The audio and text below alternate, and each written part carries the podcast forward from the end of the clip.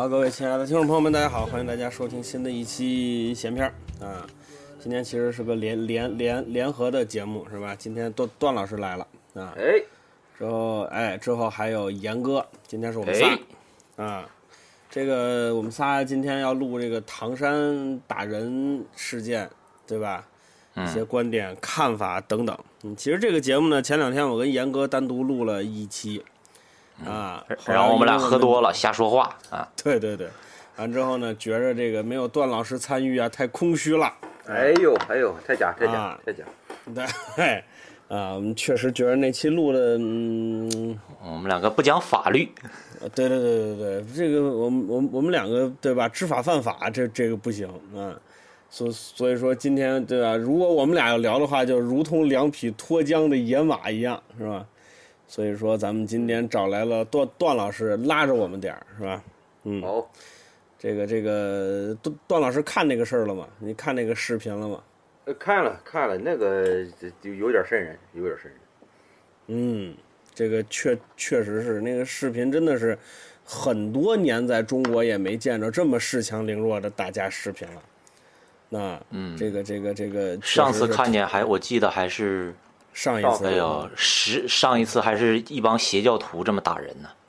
啊，这个确实是有一，确实是有点儿啊，令人发指啊，这个这个真是没见过。完之后，我这个这个，我因为我朋友嘛都知道我爱看打架的这个缺点啊，所以我得到这个视频，我拿到手里的时候，这个事情还没有发酵呢。那这个我就看了这个视频，完之后我当时我就回了一句，我说我爱看的打架可不是这种，这叫欺负人，这不叫打架。那、我爱看打打打架是势均力敌，而且这事儿不能太太太大，啊，最好不能出出这什么最好，底线是不能出人命，啊，就是这不能出人命，不是说非得死一个，就像这种照死了打也不行，那就得是摩肩接踵，俩人说蹭了，这这爱瞧。你是这个我肯定不爱瞧，这看完了只有生气这个。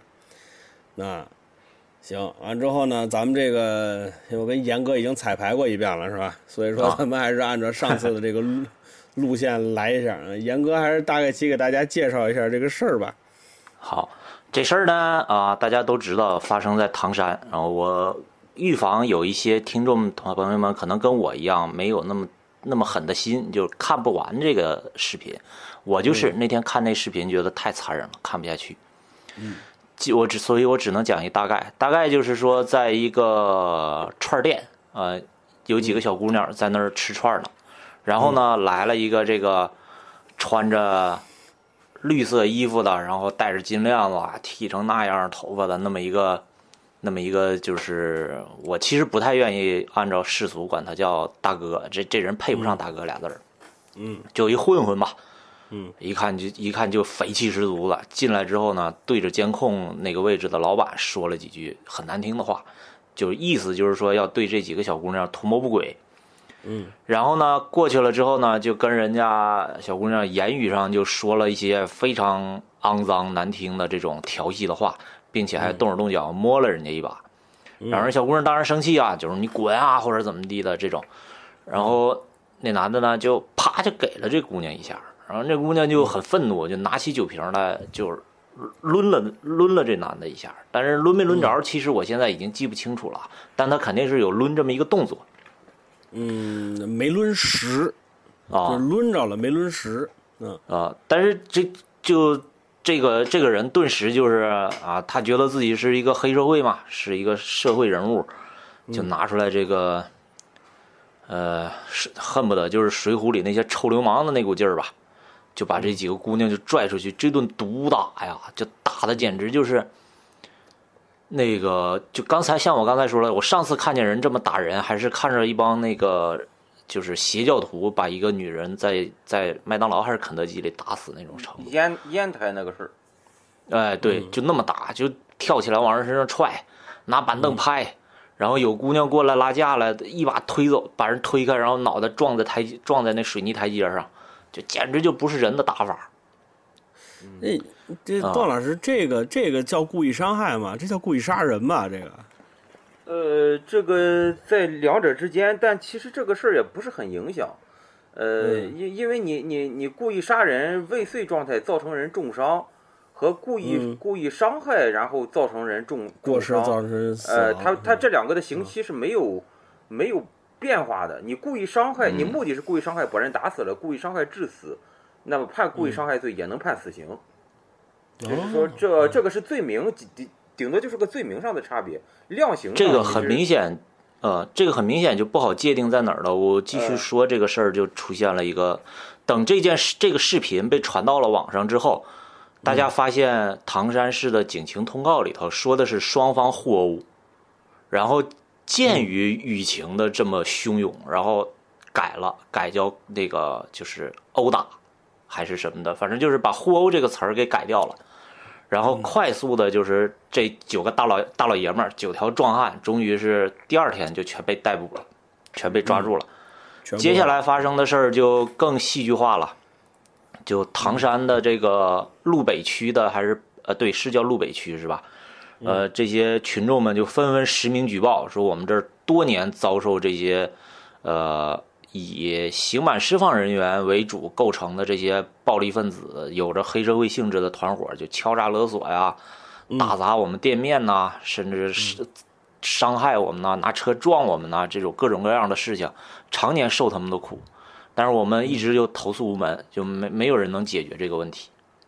嗯，然后而且还受到他们威胁，说没有法律能管得了我，就说这样的话。你看，然后所以说呢，这件事儿现在舆情发酵到这种程度，就已经变成了，呃，唐山地区出现了呃，搞了一个新的这个打黑除恶的这个行动。专项行动啊，哎，然后今天我看到了一个视频，多多少少啊，让让人觉得你这个打黑除恶的这个方向可能使得不是那么太准吧，或者说有点出手太晚了。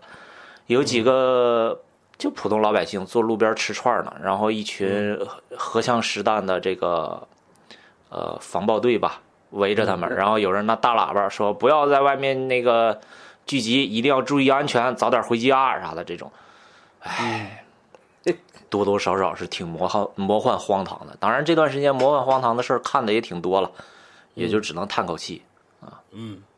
呃，段老师呢，对对对对对这个事儿有什么这个看法，或者您知道这个法律内部的消息吗？呃，不不不不比你们知道的多，就是就是嗯。大面上这些事儿，刚才严哥都讲了嘛，就是、就是一个暴暴力犯罪吧，这个嗯。嗯嗯。呃后面有些事情咱们可以慢慢展开聊的时候再再再聊。好的，好的，就是这个事儿，其实我上回录的时候就是说的还是挺，呃，挺极端的。完了之后，这个所以说这次咱们心平气和的聊一下这个事儿。那我就先说了啊，二位啊，嗯啊，我说完之后咱们再发散吧。就是其实，嗯，这个事儿其实我看完这个视频之后，我是一直很痛心的啊。就是说实话，我是打心底里头不希望类似的事情再发生了。啊，就自从看完那个视频之后，我也一直关注网上的这个呃大家的一些观点，还有一些争论。之后我就嗯，你说看一个遍可能是稍微有点夸张了，但是确实是一直在关注大家舆论的这个呃方向。完了之后，我就发现每次只要一出现这种事情，就他一定会有这么一个观点，就是现在这个观点也特别火，就是什么呢？就是这几个姑娘完这观观点啊，以下是这个这个网上现在最火的这个观点，就是说首首先这几个姑娘完全没错，她们结伴出行，她们正常吃饭，啊，是因为流氓来了，所以这几个女孩才受到了伤害。就类似于这样的观点，在网上流传的特别特别广，但是实际上这句话或者说这个观点特别可怕。啊，这个观点可怕的地方在于它是对的。那，对，嗯这个观点可怕的地方在于它正确，就因为它正确，或者说它逻辑上无懈可击，就造成这种话特别具有煽动性。啊，这就跟前前段时间就是那个是就是很多年前了吧，深深圳的那个有一个女孩在地铁上被人猥亵了，完了之后，呃，深圳警察当时说了这么一句话嘛，就是说啊，就是好看的衣服你们随便穿，啊，坏人由我们来抓。啊，当时哎呦，大家一听这话，好来劲，那特别好，对吧？这个话说的当然是好，没有问题，是吧？也也很提气，尤尤其是对这个女孩子们特别提气、加油鼓劲儿的这么一句话，啊，嗯，这个话跟前面的那个观点其实是一样的。他这这这这两这两句话的问题都在于这两句话是正确的。这是他们两个最可怕的地方，是他们两个这这两个观点驳驳不倒的地方，就是在于这两句话是正确的。但是这两句话跟现实生活是完全不一样的，因为中国自古就有一句话叫“路不拾遗，夜不闭户”。但是他们所说的那些话，包括“路不拾遗，夜不闭户”这些话，都是我们的向往，是一个国家在治安方面努力的方向。但是到目前为止，段老师，这个世界上没有实现零犯罪的国家吧？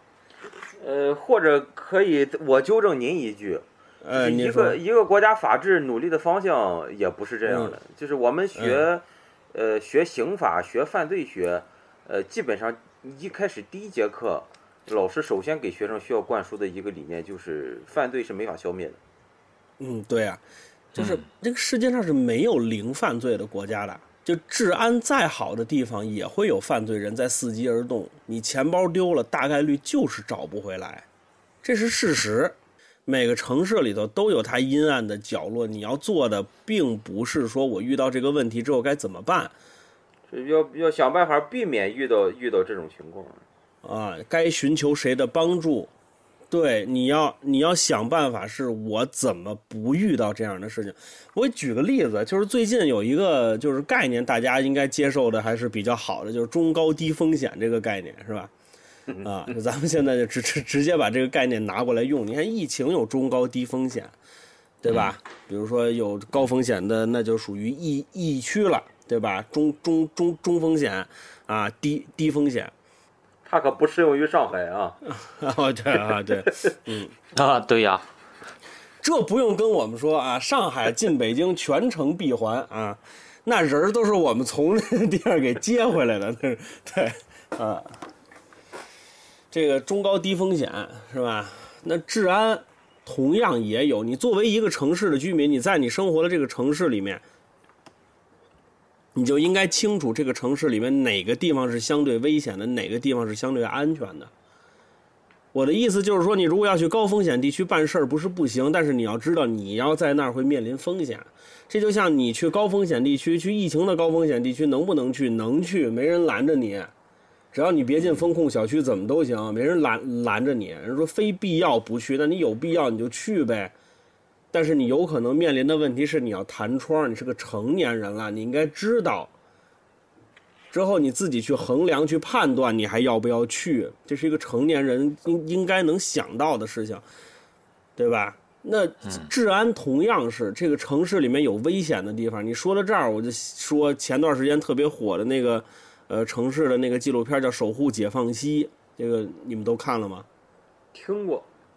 没没没认真的看，看点严哥看了吗？我也是一样，还没看啊。我简单大家介绍一下，《守护解放西》说的是什么？说的是长沙市的解放西路。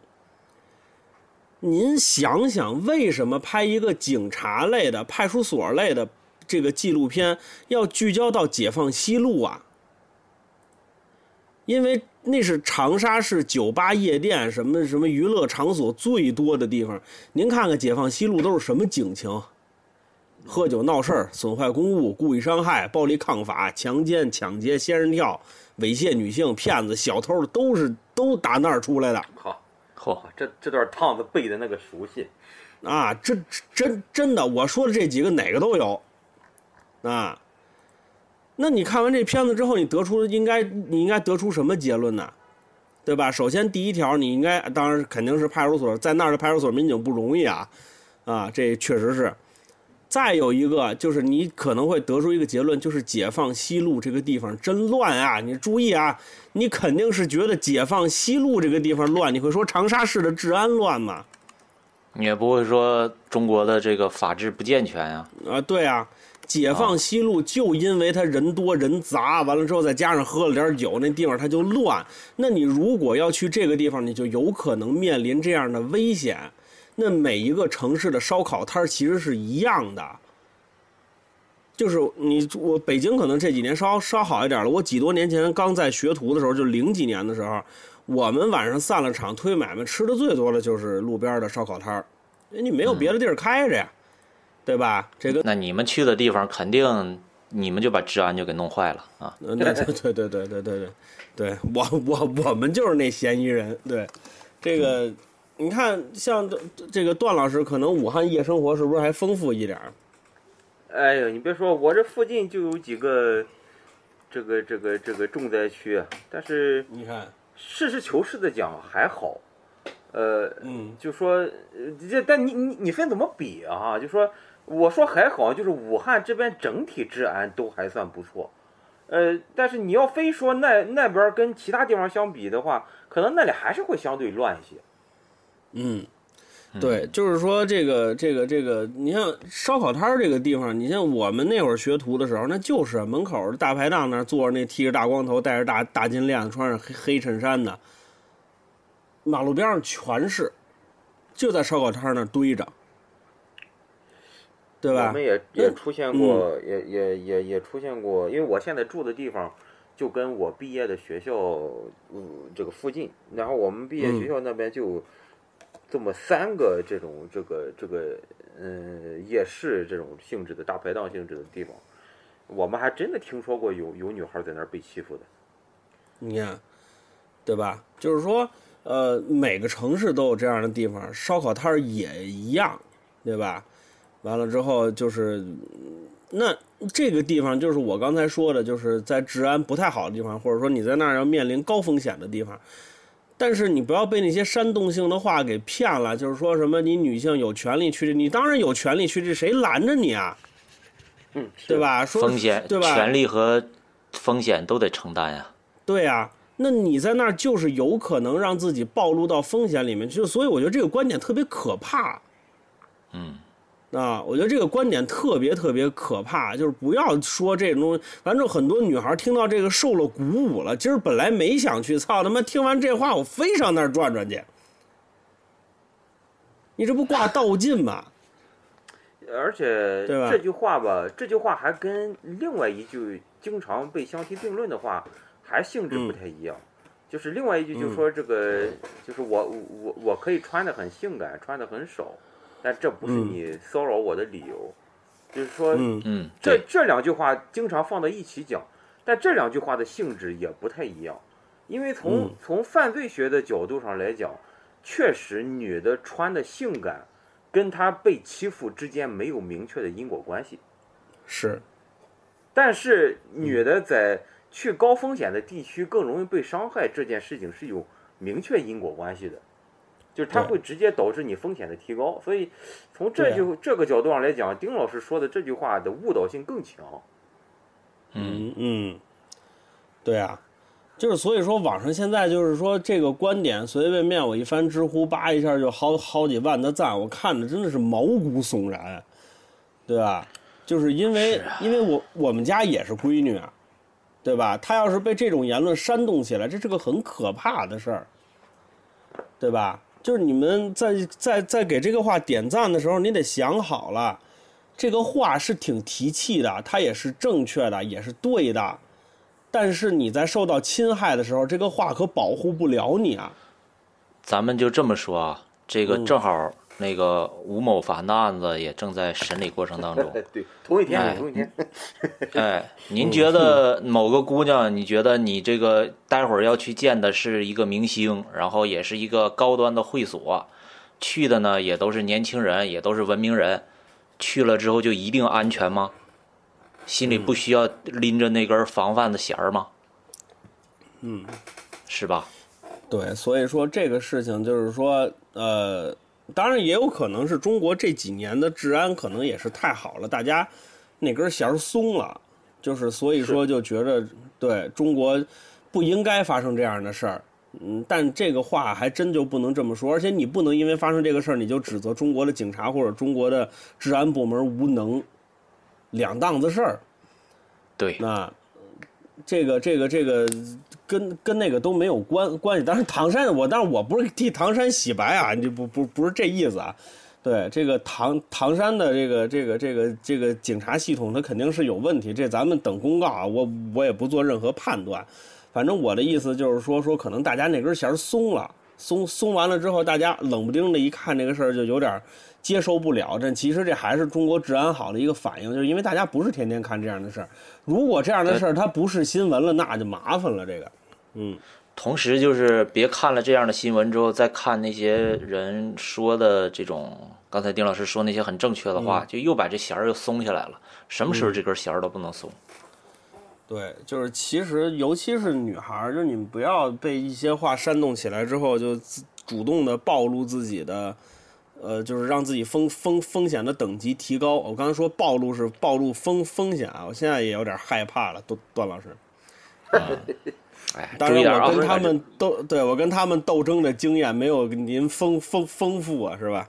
啊，就所以说我这个我这个 PTSD 的对象比您严重多了，我这个。对对，啊，所以这对，所以我想说的就是这个。那如果具体到这个事件的话，啊，具体到这个事件呢，我我其实还是想说这么几点，就是上回跟严哥彩排的时候，我已经说说说过了，我再说一遍，啊。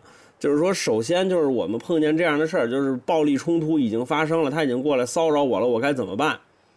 就是你看，最近网上有很多的人，他会有一个言论，就是如果那天张伟丽在，或者说什么那个 乔安娜在，或者说五个泰森能不能把这帮人给打了？从情感上，我很理解你。从情感上，我很理解你，都希望当场那九个坏人被打爆在地。嗯啊。被打得满地找找牙，从感情上我也是这么想的，但是他首先不现实，那他首先是不现实的。几个女孩怎么可能打过？你就不用说，就就那就那仨还是四个？就就那几个女孩，那一个男的他都未必打得过，更何况九个呀？而且这九个人还都是平时吃暴力饭的啊，人就干这行的。那这时候你该怎么办呀？很多人其实，在鼓励这个女孩抡酒瓶子这个行为，说勇敢的保护自己，这不叫勇敢的保护自己。他抡那个酒瓶子的结果，就是他只能受到更严重的伤害。嗯，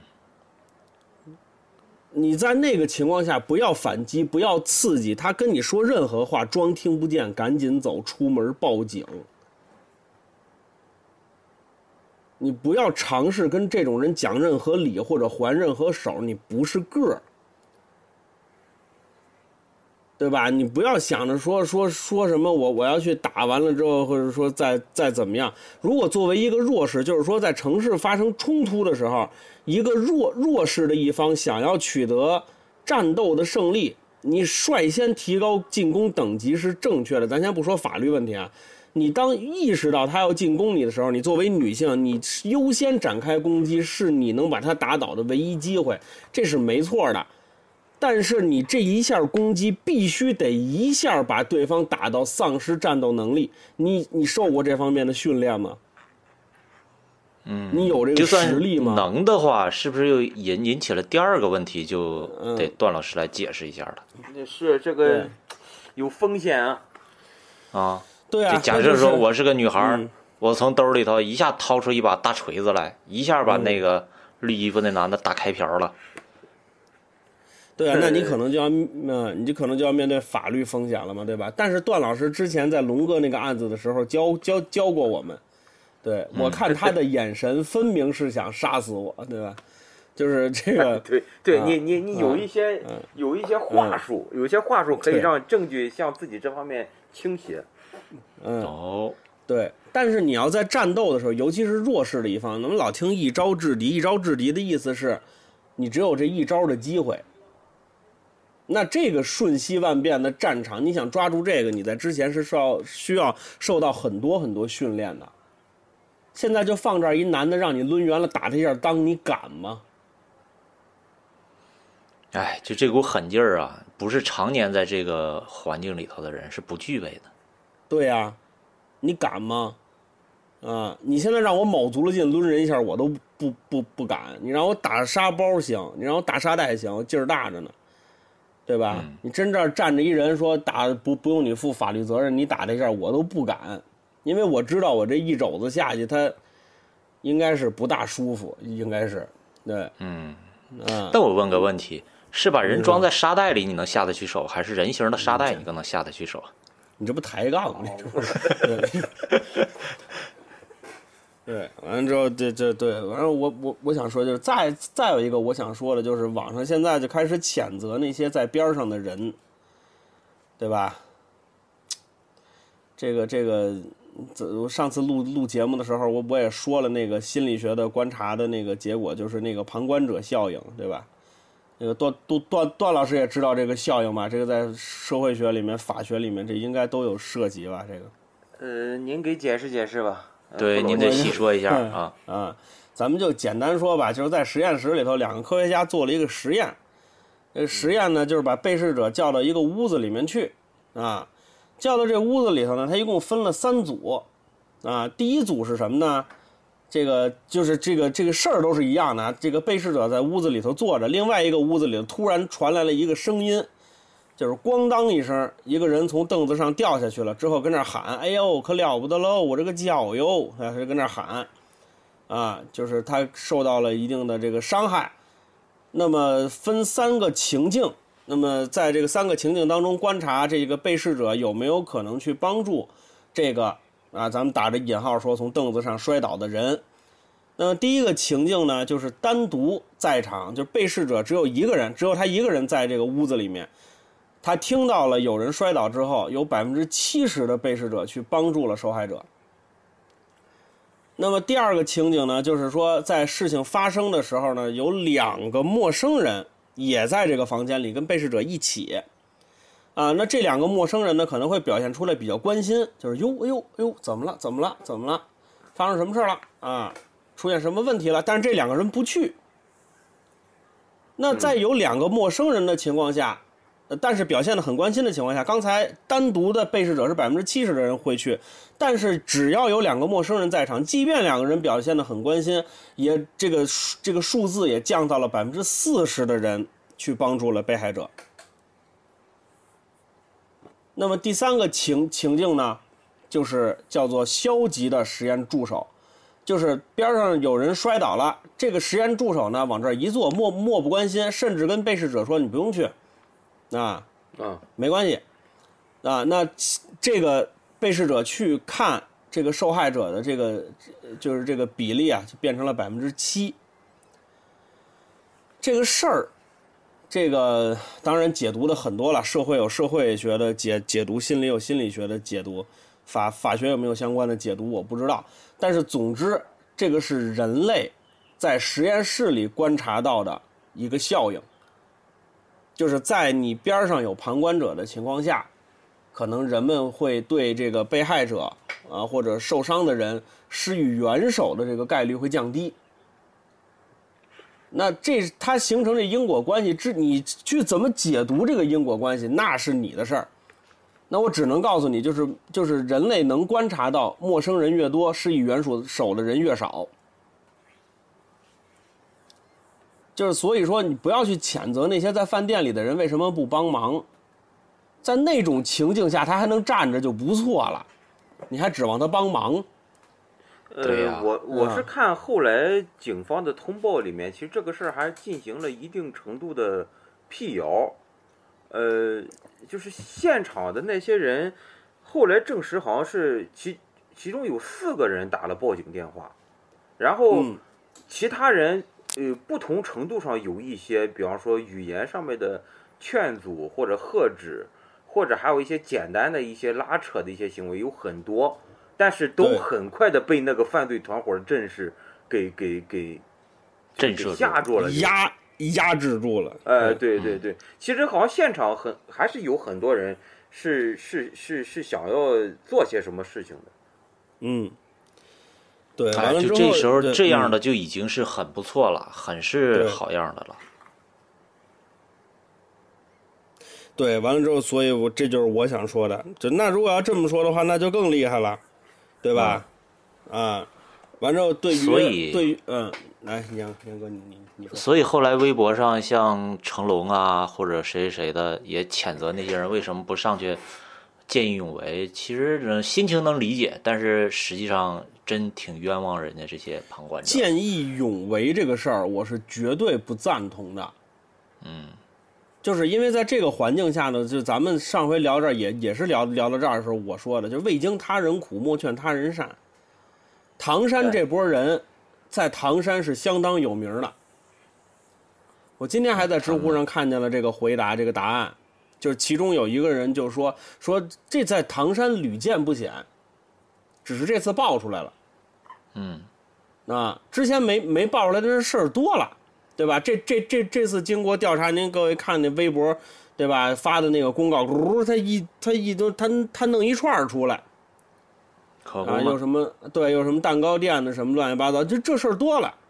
那在场的人估计和就他可能有人就知道这是那黑社会团团团伙的，你让人家去施以援手之后，人家一家子不得安生吗？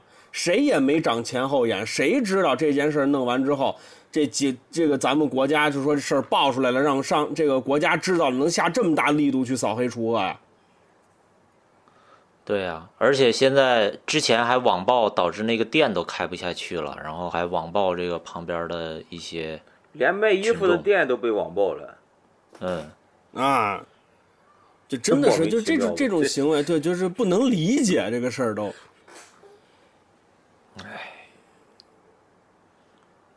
啊，完之后，这个段段老师从法律层面有没有什么想说的？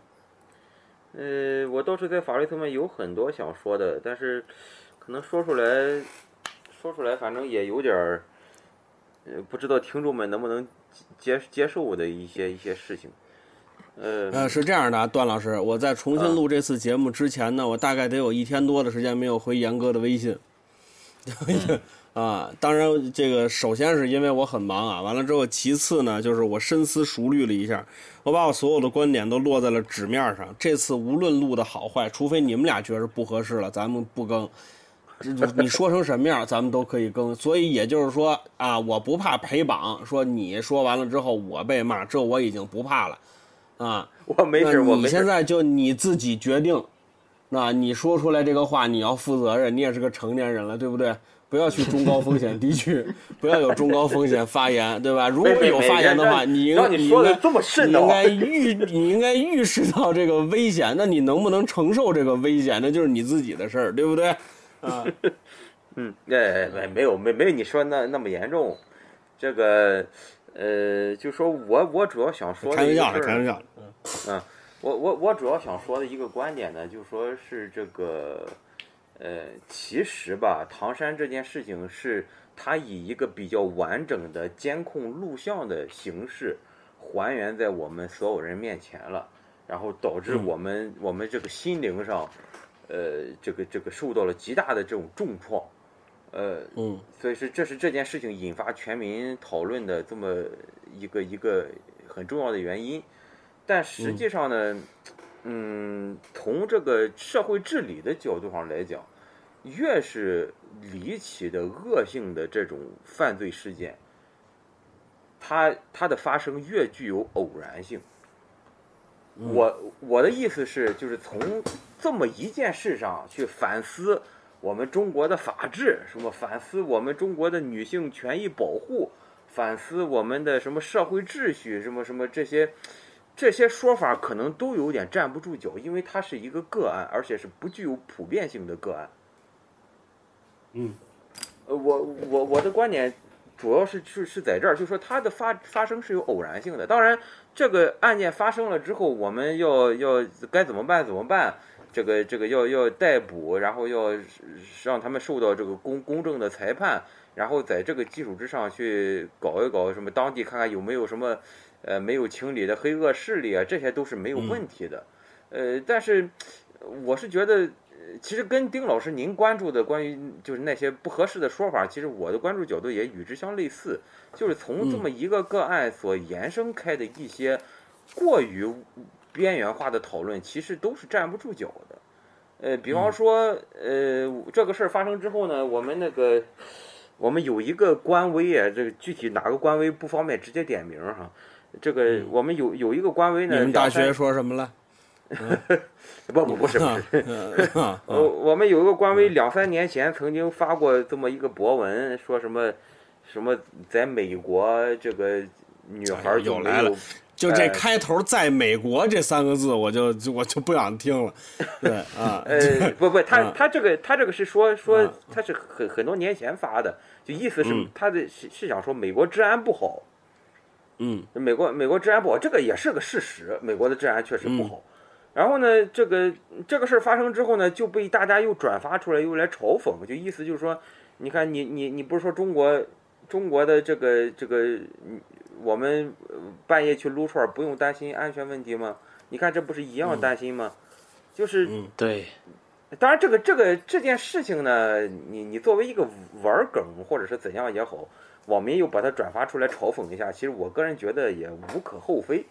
呃，嗯但是我如果说把它严看成一个严肃的问题的话，其实我觉得这个这个就是这还是那个那那那句话，这个本身是一个偶然性的个案，没法以这个案件就证明我们的治安就不行了，这个也不存在。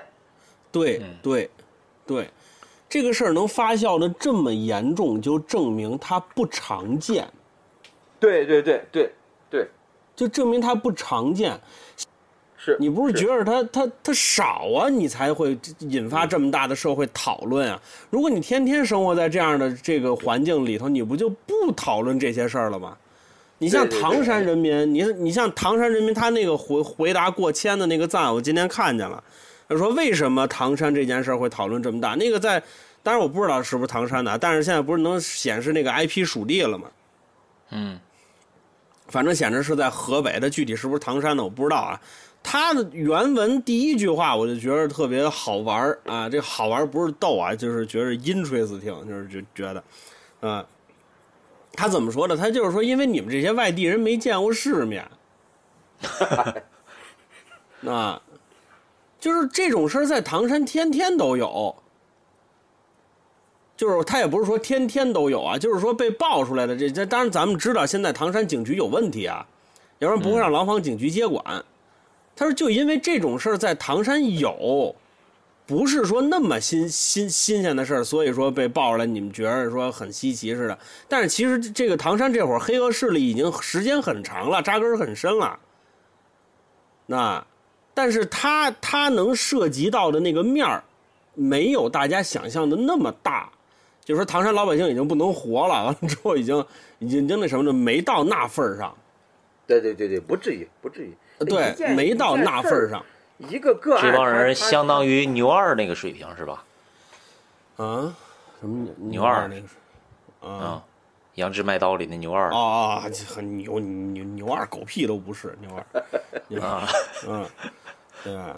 那牛二还没镇关西厉害呢，什么牛二属于找死，牛二属于啊啊，呃，还有一个问题是跟跟丁老师您这探讨一下的哈，就说这啊这件事情呢，这件事情确实反映出唐山的社会治安是有些问题的，呃，这个是肯定的。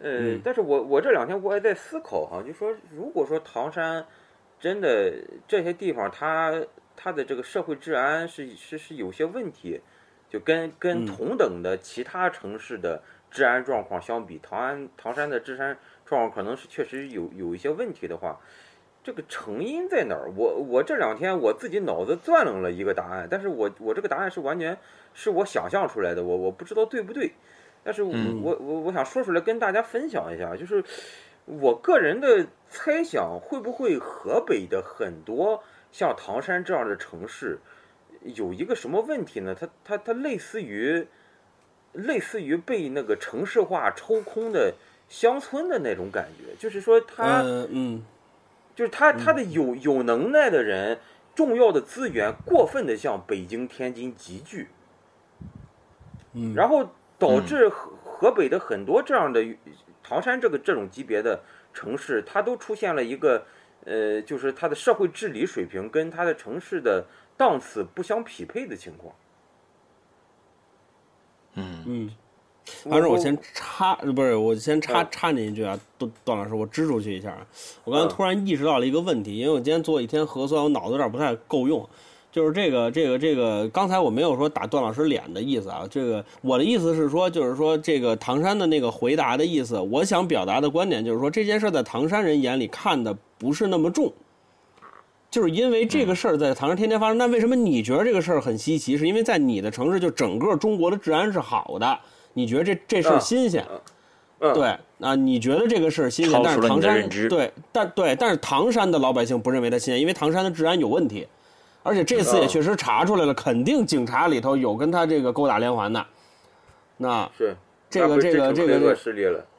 呃，对对，所所以说他他他他他这是有点问题的。那所以说你为什么觉得新鲜？这事儿为什么上升不到中国治安不好的这个这个这这个讨论？是因为你觉得这事儿新鲜？那是因为你觉得这这件事完全超超出了你能理解的范围啊？所以说这个你才觉得这是什么？所以就就是你越是引发这样的讨论，就越证明中国的治安还是不错的。那我这这这这是我想说的观点。按照咱们接着那个段段老师这说啊，这个这个这个这个呃，唐山我是没去过的啊，呃，但是我在我的印象里面，唐山是河北所有城市里面发展最好的。据我唐山的朋友说，跟大地震是有关系的。这个唐山人民，唐山为什么它经济发展的这么好？唐山人民，尤其是经历过大地震的唐山人民，他们兜里头有一块钱，他敢花两块钱。嗯，就我已然见过了人间炼狱，我还在乎这俩钱儿吗？对吧？就是说，所以说这个唐山的经济发展的是非常非常不错的啊。这个所以说城市，嗯，我还以为您想说的是唐山大地震之后，我们对唐山这个地方有更多的扶持了，我还以为是。啊，也对，你搭上扶持，再搭上当地人舍舍得花花钱，你经济增长首先一条重要的就是你老百姓不能老把钱存着呀，你得让钱在市面上流通开啊，对吧？啊，你你这样你经济才能运转起来嘛，对吧？所以说唐山的城市化应该还是河北所有城市里头相对来说比较不错的。嗯啊，而且在搭上这个燕赵大地民风，相对来说彪悍一点儿。对这个 啊，因为我老家是河北沧州的，啊，那更是武术之乡。武术之乡啊，你现在林冲发配的地方，那个是，对吧？自古以来就有飙过沧州不喊彪的规矩，啊，叫卷旗而过，雅旗而过。你要敢在那儿喊彪，你试试。啊，这个咱们说古古代啊，咱们说古代的时候，沧州那就是什么流放啊，啊，犯罪呀，啊什么的，待的地方。那，那我没说唐山的事啊，那我说我老家的，所以说我这是我小的时候回回回回回老家的时候，耳目着还有两个村之间打架的事呢。这个。这个也这这也不是批评您啊，丁老师，那个 啊，忽然间感觉到这个民风彪悍，这放在哪儿都一个通用的解释力，是吧？对，这个东东北黑社会啊，东北人民风彪悍，这个我我我接段老师这话，我解释点那个什么，就我小时候见过的一些事儿啊，因为嗯。呃，我家是我我老家是一个煤矿，就是它在长春附近。但是呢，在它经济最发达的时候呢，它其实是比长春某些程度上还要富裕一点就因为它是煤矿嘛，它有资源，这种地方它就经济它必然就，其实从现在的眼光来看的话，它必然是畸形的，就是，呃，有一些开小煤窑的老板，他就必然有钱，但是你不是谁都能开得了小煤窑，它就属于涉及到垄断，那这一个垄断呢？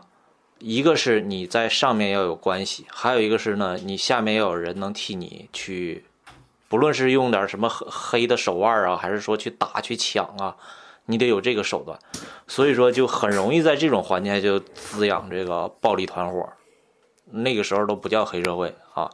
所以说呢，呃，你像唐山这个之前那个蛋糕店的老板在实名举报的时候说了，说这是一批。刑满释放人员组成的，其实就是这样，这样一批人呢，他不论是什么原因吧，他进过监狱了，出来了之后呢，他确实就很难找到一个正常的工作。当然，也有人就出来了之后，他就奔着不正常的工作来的，因为这这这个来钱快啊，他也走正道，他知道自己走不了，所以他就会自己嗯，也有可能是在这个监狱里头已经联系好了，已经。已经在监狱大学学学透了，哎，出来了之后就组成这样一个团伙。对，已已经已经在监狱里面把这个工作问题解决了，已经。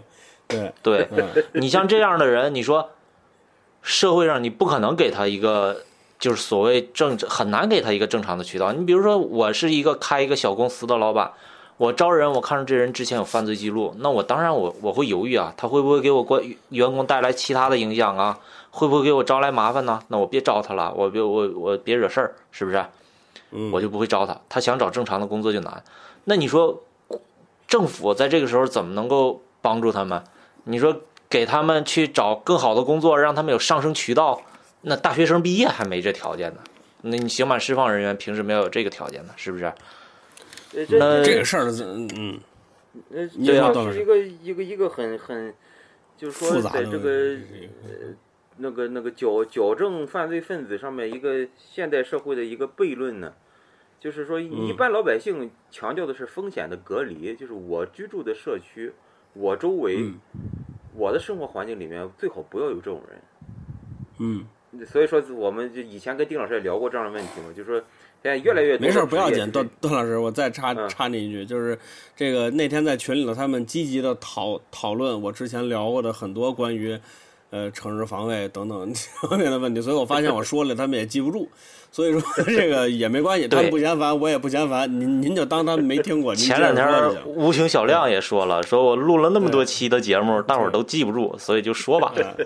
嗯，对，对，就就是说，啊，就说你你咱一般老百姓就就是就是想你让这种人离我远点儿，我不要有犯罪记录人出现在我附近，是吧？我附近生活当中有这么一个曾经是犯罪分子，就算他曾经是仅仅是小偷小摸那个级别的犯罪分子，我都是无法忍受的，嗯对吧？所以各种各样的职业，但凡与人有互动的职业，送外卖的、嗯开网约车的，什么什么什么，那那都现在都要要求没有犯罪记录，那。嗯这个，呃，你但是你从这个犯罪分子改造的角度呢，那最好是一个一个回归社会的犯罪分子，最好就是能够无痕迹的融入到这个社社会当中，他才有更多的可能去改造成一个好人。嗯你你你你把他把他往外去推，就是把他往往外与正常的这个社会生活推得更远的话，他其实会跟犯罪分子之间会形成这种抱团儿。交叉传染，哎，对，抱团儿，啊，啊，那我我我我还是接着说我刚才的那那些话，就是因为这个地方有垄断资源，所以说就上上中下三三方的这个势力就会勾结，然后就会培养这一批人。呃，你叫他白手套也好，叫他打手也好，这些人他的作用就体现出来了。就没事儿欺负欺负老百姓，然后呃，让你他们占的这些资源，比如说开个小赌场啊、那个。啊呃，运那个沙运运运运运渣土这些这些活儿，就只有我能干，别人不许干。谁敢干的话，我就拿刀砍死他。这都是很普遍的现象。嗯嗯嗯反倒是嗯越是嗯经济经济环境越是丰富的地方，就是它有各种各样的渠道可以赚钱的地方，这样的情况团伙就相对来说就会少一些。对，反正现在像这么黑恶的势力，确实是很长时间没瞧见，而且一时激起千层浪啊，嗯对吧？这个这个事儿被爆出来之后，完了之后，在这个这这个哪儿啊？这个这个这个唐山地区引发了一系列的拿着自己身份证实名举报的这个事儿，就看来这个嗯黑恶势力扎根儿的也是比较深，对吧？而且这个说是很多年了，对，啊，之后大家想借着这一次机会给他彻底的清除，那，嗯，当然是希望这个事儿干干成了，是吧？如果要能这样的话，那是还唐山人民一个幸福啊！这是这个。好，那段段段老师接着这个问题还有什么想说的？呃，还有一点想说的，也是有点有点这个惹惹人不不满的话，呃，就说生厌，呃没事儿，咱不怕。就是说这个每每当有恶性犯罪出来之后呢，就是大家一个习惯性的一个思路，就是说是是要要要从从严处理，最好这九个人全部判死刑，才大快人心，是吧？这个现象也这不就是网友判刑都得死刑起步吗？对，这个这个这个也是大家已经这个很习惯的这么一种思维方式，但是尽管在这个场合说起来看起来很不合时宜，但实际上还是要讲那个话。严刑峻法真的没有大家想象中那么管用，嗯，对，是吧？呃，我这个还稍微做了点功课，我本来想认真的研究研究咱们改革开放以后到底搞了几次严打，呃，但是手里的文献有限，这个而且因为这段时间比较忙，那个丁老师全国性质的有那么几次，但是各地方好像还有。呃，我我说的我对我说就是这个这个全国性质的有组织的统一的这种严打，呃，咱们严格来说其实是有四次，呃，分别是一九八三年、一九九六年、二零零一年，这前三次是这这个有迹可循的，呃，九八三年、九六年和零一年，那第四次就是我们前两年的那个刚刚经历的这次，哎，对对，扫黑除恶，但是客呃呃客观的说，咱们。这一次的这个严打，其实已经已经非常不像严打了。嗯，对，但是这个这个八三年、九六年和零一年，尤其是八三年、九六年这两次，那是正经的严打。那个，而且严打到，就说你如果说是这个严刑峻法，就中国改革开放以来什么时候最严刑峻法，那可能就是。八三年、九六年那个时候，那那时候是因为那个时候适用的是七九年刑法，七九年刑法的这个死刑是是用的非常非常厉害的，所以我不记得以前也聊过嘛，那个时候就有你你你偷看个女生洗澡，就给你判无期、判死缓的案例，是正经有有有有这样的案例的，呃，完了，这严格数罪并罚了，这个，哎，我我我没有，我没有，这个扮。扮成光屁股佐罗偷看女生洗澡的从容处罚，完了，那就直接枪毙了啊！啊，那你你要说严刑峻严刑峻法，那可能就是说那八九十年代那个时候是中国最严刑峻法的时代，但是恰恰是中国那个时候治安最不好。嗯，对。呃，八三年到九六年这段时间真是，呃，就包括大家大家都。都这个头两年大家都十分关注的哈，就是那个什么十二岁、十三岁这种小孩儿，动不动来个以非常暴烈的手段去杀人、去什么强奸什么之类的。我们头两年发生过几个这样的案件，然后大家都觉得这个刑事责任年龄要要下降，呃，要要提高对未成年人的刑罚。但实际上呢，你如果同批的看中国未成年人犯罪的这个比例。实际上，我们改革开放以后，中国未成年人犯罪的比例一直在下降。嗯，就是这这这是一个非常非常典型的，就是说我们我们人的主观感受跟客观表现的客客观数据是是完全相悖的。因为我们我们的主观感受是什么呢？我们主观感受就是我我这么三五年的时间，我经历了这么一起唐山这个案件。我就主观感受，我就会觉得，哎呀，这个国家没救了，治安不行了，已经，对吧？我我就会我就会有这样的这么一个主观感受，但但实际上，就是还是那个话嘛，这个可能是一个极端的、不具有典型性和普遍性的一个个案，它它发生它是具有偶然性的。你你看整体的数据的话，实际上我们治安状况是一直在改善的。嗯嗯。对，但是不论改善到什么程度，这种犯罪分子还是会。哎，对对，我们得接受一个现实，我们得接受一个现实，就是说我们的国家机器运转多么的这个这个这个精准，多么的天衣无缝，这种现象它总是有一个很小的概率在发生。嗯，所以这个是没没有没有办法的，就是说，当然是这个。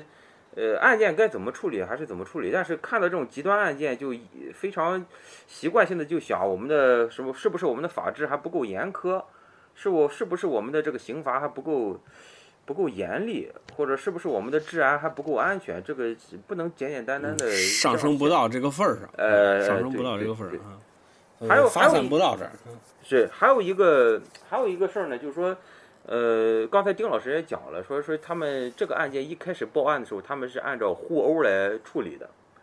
嗯，这是严格说的，嗯呃然对我我呃陈述案情的时候说的，呃，然后这个这两天也有很多人就结合自己曾经报案、自己受到侵犯的经历，有一些发了一些微博啊、朋友圈也能看到，就说也是在现实当中遇到过很多，就说这个呃这个这个基层的片儿警在办案的时候，就说你就轻易的把你们认定为互殴。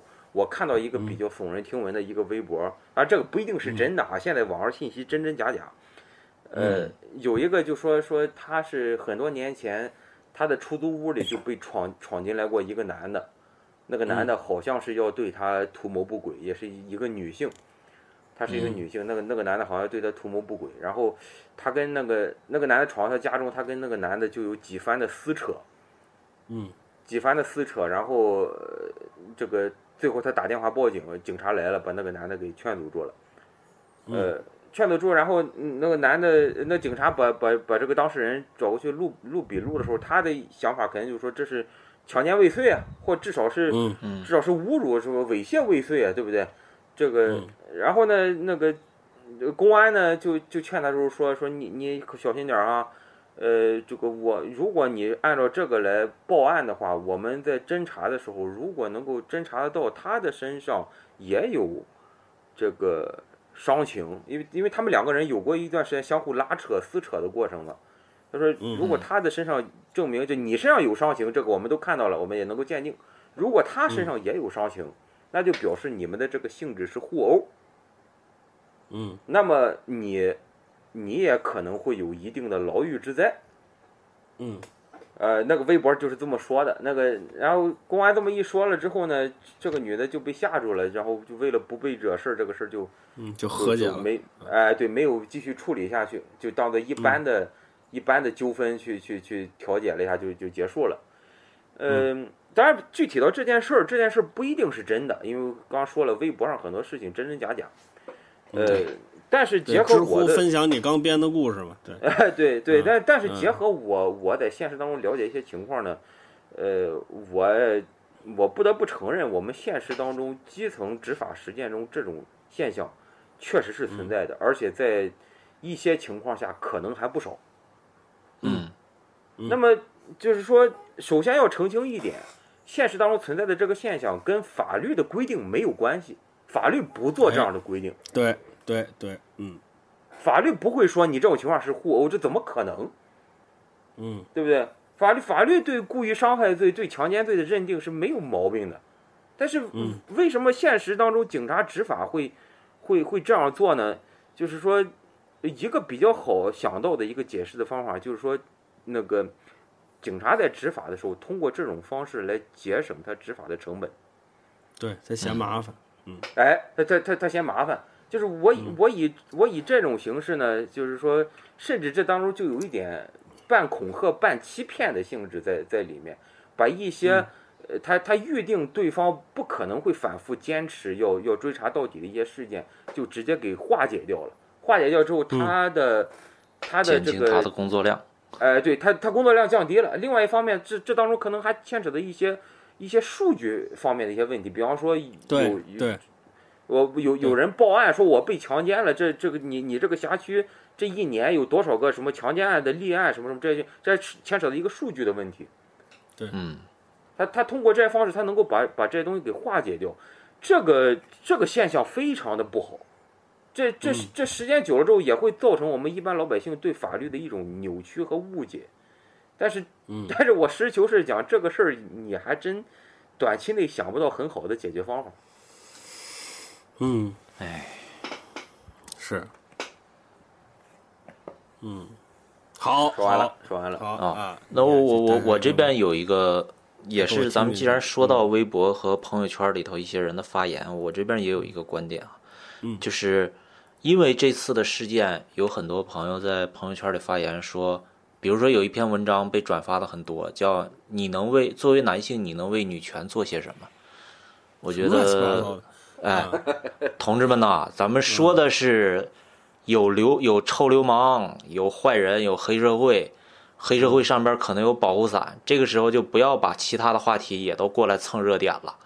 嗯，这个你说的都对，但是不要模糊问题的关键点。模问题的关键点是有黑社会，然后黑社会上边可能有保护伞，要对这个地方进行打黑除恶，要摘掉他们的保护伞。你说的那个事儿呢，一时半会儿解决不了，而且不是这次事情的重点。就我们不要 讨论这种没意义的这种嗯，对对，误导话题的这种东西。嗯，能能能从对，嗯，但这个这个挺有市场的，这个这这个这个这种这种诡叙异，就怎么怎么就聊到这儿了？就是这感觉，就怎么就聊到这儿了？对吧？啊你看什，么乱七就就八糟？举举个举个例子嘛，就是如果一个汉族人打了一个回族人，嗯那如果有篇文章说我们所有的回族人站起来，是吧？少数民族站起来抵抗这个这个汉族的这种这种欺压，我们觉得神经病嘛，是吧？对吧？这就是一个嗯故意伤害事件嘛，这跟跟汉族和少数民族有什么关系？对不对？嗯，但是这这这这是对，但是这这种话很要命的，就是它其实具有一定的煽动性。这个呃，哎，对啊对对对，还是有大部分人能听进去的。这个就是啊，对这，还不过不过咱咱也咱也要为女性要要说两句哈，就说这个看他是被打怕了，这这是哎，我是 我是我是啊，对，呃，听听听众的这个女女权主义者朋友们，我我是你们的好好朋友啊，这个不要 不要曲解我啊，你是鸟类举起了双手。就就说这个呃女女很多女性的这种反应呢，呃，是因为她更能针对这类事情感受到共情，然后嗯跟她日常生活当中的一些女性受到暴力侵害的一些危险的一些一些共情是有关的，呃，这个是可以理解，但是嗯但是不嗯。从本质上来讲，这件事情不是男性和女性的什么分歧，这是暴力矛盾对的问题，这是暴力的问题。嗯，行好啊，这个严哥还有什么要补充的没有？没了，啊，行，那我就说说最最后这事儿啊，对吧？就是你们不嫌烦，我也不嫌烦的事儿，就是我们碰见这种事情该怎么办的问题，是吧？啊，呃，段老师还有什么要说的吗？没有，没有，没有。那我那我可就说了啊，我要说的不对的地方，您指您指正啊。就是这个，不对呃，我 我还没说呢，我还对这个，就是首先碰见这种问题应该怎么办，是吧？我首先我先我先骂两句街啊！我上回那个节目要重录的原因也是，我我也我有一波人我没骂着，我有点不痛快。啊心里刺痒。啊，这个这个事儿，类似于这种事儿，上一次碰见这种事儿是什么呢？是滴滴，这个跟清谈段老师咱们录的那期节目，您还记得吧？啊，哎啊，那一期我也被对骂了。哎，对，滴滴，啊，就这次就是这个事儿，唐山的这个事儿，是吧？一只要有这个事儿发发这个出出现，网上就有两拨人很很活跃，啊，尤其是我，当然也有一这这可能幸存者偏差了，这因为我朋友圈里这样的人比较多，一个是教格斗的，一个是一个是卖防狼喷雾的，就就他们就很兴奋啊。嗯这个我跟您说啊，上次咱们彩排录完，就说它叫彩排吧。彩排录完，我一打开抖音，得有三四个在那儿卖各种武器和那个防弹衣之类的这种啊，中国你要个防弹衣有弹用，呃防刺这个服吧，咱们叫它。对，这个这个对吧？我我挨我挨个骂啊，呃，我首先先骂这个练搏击的、练格斗的啊，大家这个 就你就自己上网搜格斗冠军横死街头，你看这一年能有多少？啊，你你你你你自己去看看啊，你自己去看看，人类之间去抹平人在自然界几乎个就同等体积情况下，人类几乎是最不能打的动物。跟你同等就是同同样身高体重的动物，几乎都比你能打。那那袋鼠真给你一下，咱们作为人类，你未准受得了。那人类为什么走到了食物链的顶端？人和人之间的差距不是体能的差差距，人和其他动物的这个咱们说武力上啊，差距不在于你跑得更快，你飞得更高，你嘴里有毒，都不是，是你会使用武器。啊，这大街上的格斗冠军大部分是拿刀囊死的。你要真说赤手空拳，没有人打得过他们，这这点我承认。但是街头格斗是无规则的，有的人一提无规则，不就是踢裆插眼吗？你他妈想多了，大哥。嗯啊，你不是你他妈想少了你。啊，你以为无规则就是这个吗？他人比你多行不行啊？对吧？他他他他妈拿武器行行不行啊？啊，你走墙了，他背后给你一板砖行不行啊？那你你弄不过他们，对吧？完之后，我今儿就看那个给我气够呛，真他妈想点着名骂，我真想。啊，那个逼着坐在那儿，什么给人什么当一肘，哎，媒体的朋友们来试一下。啊，不可理喻！就你这你负责任吗？你说这个话，我还是那话，你如果作为一个女性，你想解决这样的事件，你如果想以暴力的方式去解决，你必须得一下给他打倒在地才行。你你有那个能力吗？你知道这个拳要打在人脸上，要使出全力，就这件事是要经过训练才能做到的吗？就是你没有打过架的人，我让你拿拳头往人脸上拽拽一拳，人都害怕，你知道吗？你就跟那舔着逼脸，你坐那儿你他妈还教呢，你负责吗？人家姑娘真因为就你教了这之后，她在这种情况下本来能跑的情况下，她反击了，她被打了，你负责吗？你怎么能舔着逼脸说这话呢？哎就是所所有的这种事儿，它根本就不是武术能解决的问题。你大街上闹混混是武术根本解决不了这种问题。你还跟这坐着教什么？你这种叫蘸人血馒头，对吧？这不叫你说你你你要说想拿这事儿蹭热点，咱们不干嘛？咱们不就蹭热点的吗？对不对？那。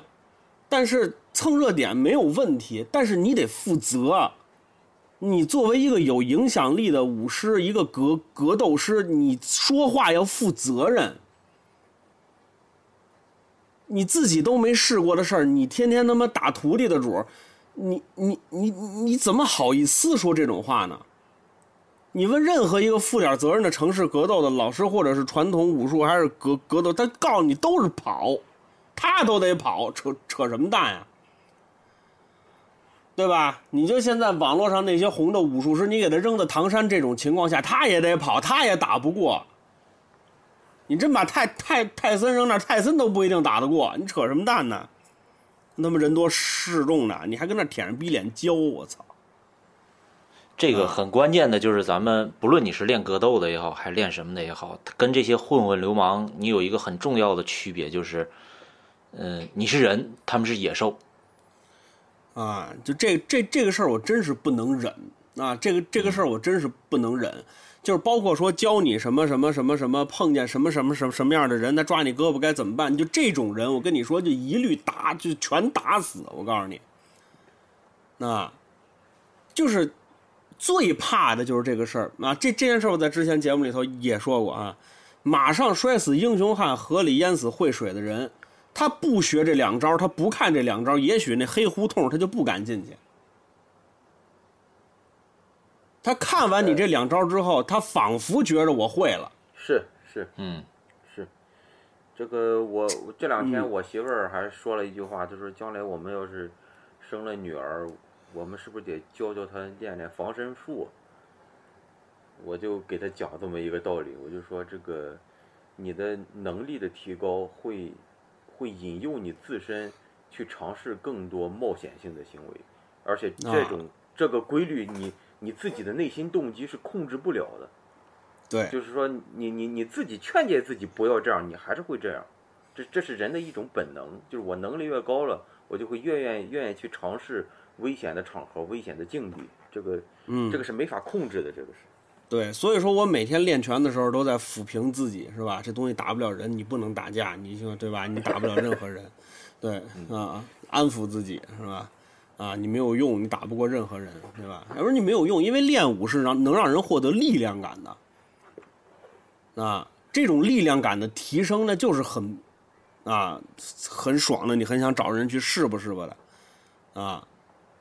所以这个事儿，对吧？练武的目的是为了，对吧？你去，你去追求一种运动方式，你去追追求一种就是突破体能的感觉，啊，它解决不了任何社社社会问题，包括类似于这样的事儿，啊，这个练武术的，真的，我要骂的话，我真是他妈的，对吧？来来气是吧？完了之后，我们再骂一下这个卖卖装备的，啊，嗯，防狼喷雾，啊，等等等等。这个我总我总结了这么几个，就是我们常见的他常卖的东西。那第一个是战战术笔，第二个全刺、手电、防狼喷雾和报警器，这五样东西。这五样东西不是全没用，有有有有有用的啊。咱们挨个说啊，咱先说战术笔。战术笔这个东西，在街头防卫里面是一点用都没有的东西。啊，我在家做过试验。我先说什么叫战术笔啊？战术笔就是一个金属的笔杆，前头加一个无钢头。你得知道战术笔最开始是干嘛用的，你再决定买它要不要来防身。战术笔最早发明出来是在汽车有汽车这个东西之后才有的战术笔这个东西。有了汽车之后，你不好从车里出来，战术笔的钨钢头是破窗用的。你拿它防个六的身呢？你拿它，那它是破窗用的。我自己在家做过试验，我使很大的劲儿用钨钢头戳我自己的胳膊，是一点儿都不疼的。啊，你是能经受得住的。判官笔啊，对，啊，这个东西你如果真想用类似于这样的东西的东西去防身的话，你搜一个东西叫掌棍，但是你不要在这种东西上街，这种东西也会给你的内心增加力量感，你觉得你可厉害了。啊，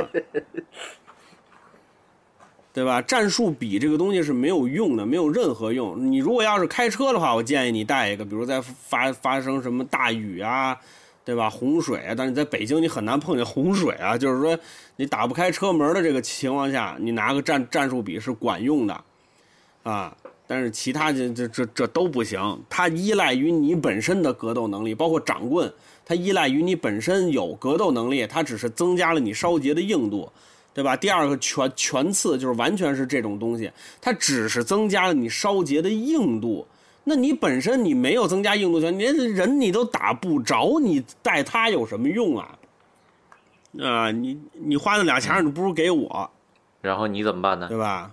我还能跟你说个水浒，我还以为你给人当保镖去呢。对。啊，你你不如你你花俩俩钱你不如给我。再有一个就是防狼喷雾，防狼喷雾这个东西，我先问一个问题啊，段老师，防狼喷雾这个东西到底有没有法律风险啊？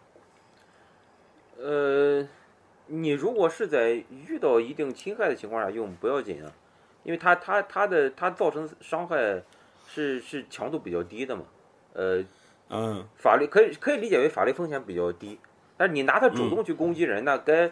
该什么故意伤害还是怎么故意伤害？但是你啊，你你在你在战术比跟拳刺，战战战术比跟全刺这种东西，是不是法律风险就会相对高高一点？呃，因为它可能会导致你判断是否防卫过当的时候，它招致的风险会更大。但是你的这个防狼喷雾，你不大可能因为人家吸 吸入到喷雾，然后造成什么严重的伤 伤痛或死亡，这个不大可能。从这一点上来讲，它可能确实法律风险小一些。好，那我那我跟你说，他在这个治安防防防御里头一点用都用用不上的道理在哪儿啊？第一，这个防狼喷雾这个东西啊，首先这个喷喷雾我们是见着过，是吧？这个因为在社区工作有社区警察嘛，对吧？他们不有八大件嘛？这其中有一个就是防狼喷雾，那他们他们就不叫防防狼喷雾了，就是警用喷雾。这个警用喷雾这个东西，当时我们打开保险，想想想在办公室里头喷一下啊。我们有这个冲动啊，但是警察同志及时的制止了我们啊，就是首先来说，它是违反纪律嘛，对吧？那肯定这个这个呃，对，就是咱们熟了是吧？完了之后就给你看看，可以是吧？我摘下来在你手里头瞧瞧，这个可以是吧？但是你不能玩儿啊。还还有一个就是这个东西，防狼喷雾这个东西，或者说是警用喷雾这个东西，它是需要严格训练才可以的。那首先，它使用的场景很小。首先，你只能在户外用。啊，不能密封密密封条件下。那可不，你再好，你电梯里喷完之后，你跟歹徒全蹲下了。对呀、就像在串儿店里头，你当时要掏出一防狼喷雾来的话，就等于是把自己就给交代在那儿了。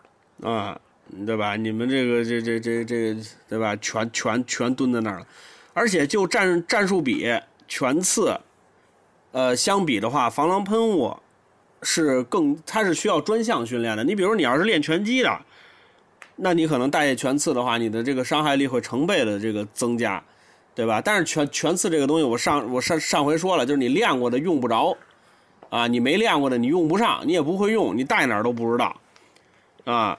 之后这个喷雾这个东西你是需要专项训练的，啊，因为所有的防身工具你都需需要接受四个步骤，这四个步骤很重要啊。首先咱们先说前前提啊，就是你去买这些东西的目的是在你面对暴力侵害的时候，它是给你让出空间让你逃跑用的，它不是让你制服歹徒用的。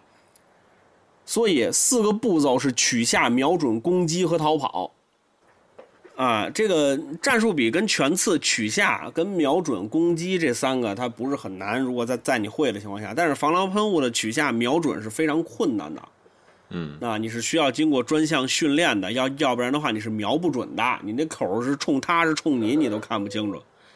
啊，这个很要命的。之后呢，这个剩下的两两种呢，我还是相对推荐一点的。我首推的是手电，是战术手电。这个我首推的这个防身的武器是战术手电，因为战术手电面对的风险等级其实更更小，它只是让你短暂的看不见嘛，对吧？啊，之后你让出这个时间来之后，你去逃跑，啊，这个东东西是比较好，而且这个东西不不牵，因为你肯定会用手手手电嘛，在家稍微训练一下就可以用的东西，对吧？手电我是比较推荐的。之后就是报警器。报警器这个东西呢，就是发生噪音，但是其实这个噪音这个东西，它有两派说法，有有一派认为这个噪音会刺激犯罪分子，本来他可能就是想劫点钱，你突然一拉这报警器，他想把你宰了，对吧？也未可知啊，也未可知。但是有有一派的观点认为，这样这个这东西一响，反正这个犯罪嫌疑人会落落荒而逃，对吧？这个东西您您自己斟酌自己安排。我觉得区别在嗯于你在哪儿把它拉响。要是这个呃闹市区你把它拉响，那当然他就转身就跑了。但是周围没什么人的地方，你把它拉响，对，肯定给自己造成危险。意意义不大是吧？嗯，嗯好，完了之后呢，咱们再重，咱们再说回来，就是说这些东西都是在你面对不法侵害的时候，你能拿到的这个工具，不要听他们瞎忽悠啊！不要听他们瞎忽悠，这种东西没有用。你要没经过训练的话，这些东西到你手里也没有用。我先跟你说几个最重要的事儿，那咱们说说几个比较重重要的事儿，就是说你如果想防止这种事情发生，最重要的是避免这个事情发生。什么叫避免这个事情发生？尤其是女孩啊，你不要跟我抬杠，说什么女孩享受跟男孩一样的权利，这是对的。但是男性跟女性之间肌肉爆发力的生理区别，你靠文字是抹不平的。哎，你不要想象说女要把这个话要把这个话嗯说到这个地步，就已经是一种悲哀了。呃，你知道你看啊，对你靠文字靠你说话是抹不平的，对吧？你不要想着我拿了这个东西就怎么样了，就如之何了，你不要想这个问题。作为一个女性，你要做的是什么？或者你男，包括男性也一样，在唐山这种事情上，比如换一个场景，这个男男性就看了那个八蒜小妹儿两眼，他也有可能挨打。嗯，那这个就是这这这是什么？你做无论你是男性还是女性，你去陌生城市的时候，尽可能坐白天的航班，不要坐晚上的航班。如果你不得不坐晚上的航班，就在机场边上可以步行的情况下，去找一个旅店最近的，之后找一个相对贵一点的旅店住进去。这是对你来说最安全的方式。不要因为中国治安好，那根弦儿就松了。那，就不要出现这个情况。之后，如果你没事儿的情况下，不要去危险的地方。那这跟你穿什么衣服、你有什么权利都没关系啊，对吧？提醒你是吧？别折腾啊！你中高刚才说到风险地区防狼喷雾这块儿，容我我我有个段子忘了跟大家分享了。啊！对对对，来严哥你说吧。那个是我爸年轻的时候当过一小段时间经济警察，用现在的话说叫辅警。然后他们发那个装备肯定跟警察不是一个级别了。有一年就突然一下给他们发了一个警用装备，叫那个催泪枪，就是枪型的这个催泪弹，人手一个。然后有一个叔叔，这叔叔就呃用现在的话说就多少有点愣逼，然后他就特别兴奋拿到这个东西就揣在兜里头了，然后。就偏巧那两天他们在街上巡逻的时候，就看见一小偷，他们就追那个小偷。那叔叔人也快啊，就堵绕到前面，在胡同口堵住那俩小偷了，啪就把这个催泪枪掏出来就瞄着小偷。但你要这么瞄着吧，小偷一眼认不出来你是枪还是催泪弹，其实你就把他降住了。但这叔叔就忍不住啊，他就啪就照这小偷脸上就来了这么一枪。但是他跟小偷之间有个两三米的距离，而且他又是顶着风，结果这点这点烟雾弹一点没糟践，全喷他自己脸上了，当场他就蹲下了，那俩小偷就跑了。嗯，呃 啊，就是就很很很很要命的事儿。这个呃，那个那个还是催泪枪的，它还有一定的压力，那防狼喷还没催泪枪劲儿大的，就顶风喷的话一定会出事儿的。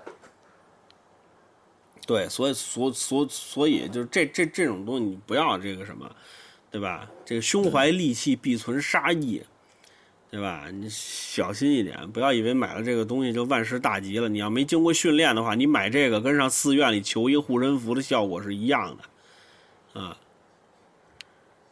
嗯，行，那之后基本上呢也就这些了，对吧？完之后再之之后再重申一遍，我没有犯罪者这个有罪论，对吧？我没有说你不能去那个地方，我只是说大家都没有是犯罪者有罪论，啊，不是，没有受害者者有罪论啊，人脑子不清楚了是吧？就就困 坏了，我已经。对，没没有没有受害者有有有罪论，但是大家都是成年人了，你对自己的行为有个判断。那个中高风险、很危险的地方，能不去就不去，对吧？真要去的话，你要想好那个地方嗯有事儿，你有可能出现这样的事儿，或者出现这样的事儿的概率比较高。啊，自己想想想清楚了，这么大人了，那不让人省心呢？怎么怎么？啊，行，差不多也就这样了。段段老师还有什么要补充的没有？没有我这个好久啊已没跟您录已经非常的已经看着外卖这个这个 流口水了是吧？已经啊，已经 抱在怀里了是不是？买水果水果，啊，那也不行，这大晚上吃水果，你这不是这不是大晚上出去吃不安全吗？这不是 哦对有道理积极响应您的建议，这是对对对对，这个确实啊，这个最近的时间也跟大家说，这时间很尴尬。我现在是有时间录节目，没时间弄弄水浒，你说气人不气人？你说，对，那就不对你看你把段老师晾在这儿挺好的。对对对，要什么水浒？这是对对，段老师为了不不录水浒，已经说胡话了，已经。嗯，你看我确实现在，哎呀，这算了，这这下来再再说吧啊。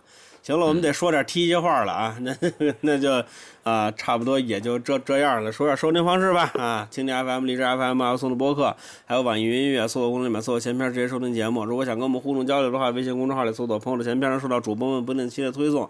那加入我们的微信群。那，就在先这个公众号里回复加群，就能收到加群的方法。啊，行了，基本上也就这样了。之后祝大家安安全啊，没事别招啊。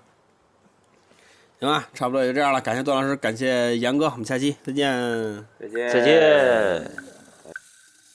认定了吧，走过了奈何